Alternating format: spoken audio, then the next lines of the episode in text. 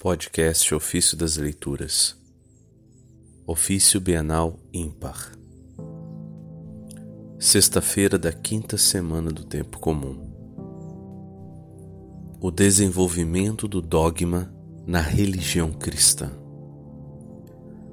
Da primeira exortação de São Vicente de Lérins, presbítero. Não haverá desenvolvimento algum da religião na Igreja de Cristo? Há certamente, e enorme. Pois que homem será tão invejoso, com tanta aversão a Deus, que se esforce por impedi-lo? Todavia, deverá ser um verdadeiro progresso da fé e não uma alteração. Com efeito, ao progresso pertence o crescimento de uma coisa em si mesma. A alteração, ao contrário, a mudança de uma coisa em outra. É, portanto, necessário que, pelo passar das idades e dos séculos, cresçam e progridam, tanto em cada um como em todos, no indivíduo como na igreja inteira, a compreensão, a ciência, a sabedoria. Porém, apenas no próprio gênero, a saber, no mesmo dogma, o mesmo sentido, e a mesma significação.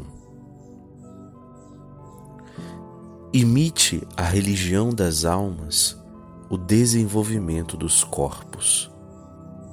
No decorrer dos anos, vão se estendendo e desenvolvendo suas partes, e, no entanto, permanecem o que eram. A grande diferença entre a flor da juventude e a madureza da velhice. Mas se tornam velhos aqueles mesmos que foram adolescentes. E por mais que um homem mude de estado e de aspecto, continuará a ter a mesma natureza, a ser a mesma pessoa. Membros pequeninos na criança, grandes nos jovens, são contudo os mesmos. Os meninos têm o mesmo número de membros que os adultos. E, e se no tempo de idade mais avançada neles se manifestam outros, já aí se encontram em embrião. Desse modo, nada de novo existe nos velhos que não esteja latente nas crianças. Por conseguinte, esta regra de desenvolvimento é legítima e correta. Segura e belíssima a lei do crescimento se a perfeição da idade completar as partes e formas sempre maiores que a sabedoria do Criador pré-formou nos pequeninos.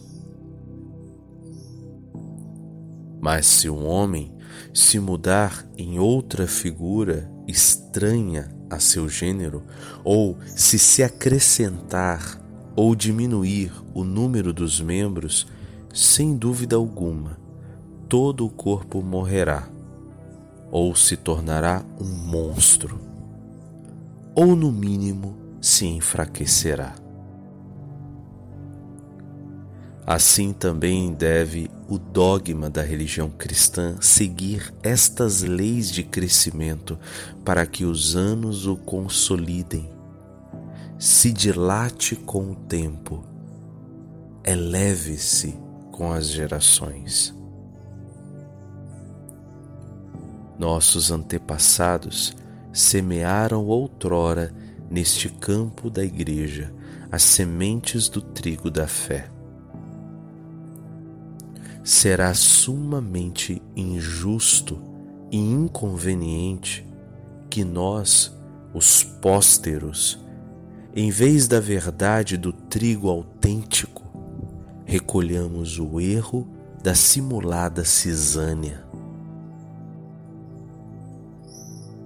Bem ao contrário, é justo e coerente que, sem discrepância entre os inícios e o término, ceifemos das desenvolvidas plantações de trigo a messe, também de trigo, do dogma. E se algo daquelas sementes originais se desenvolver com o andar dos tempos, seja isto agora motivo de alegria e de cultivo.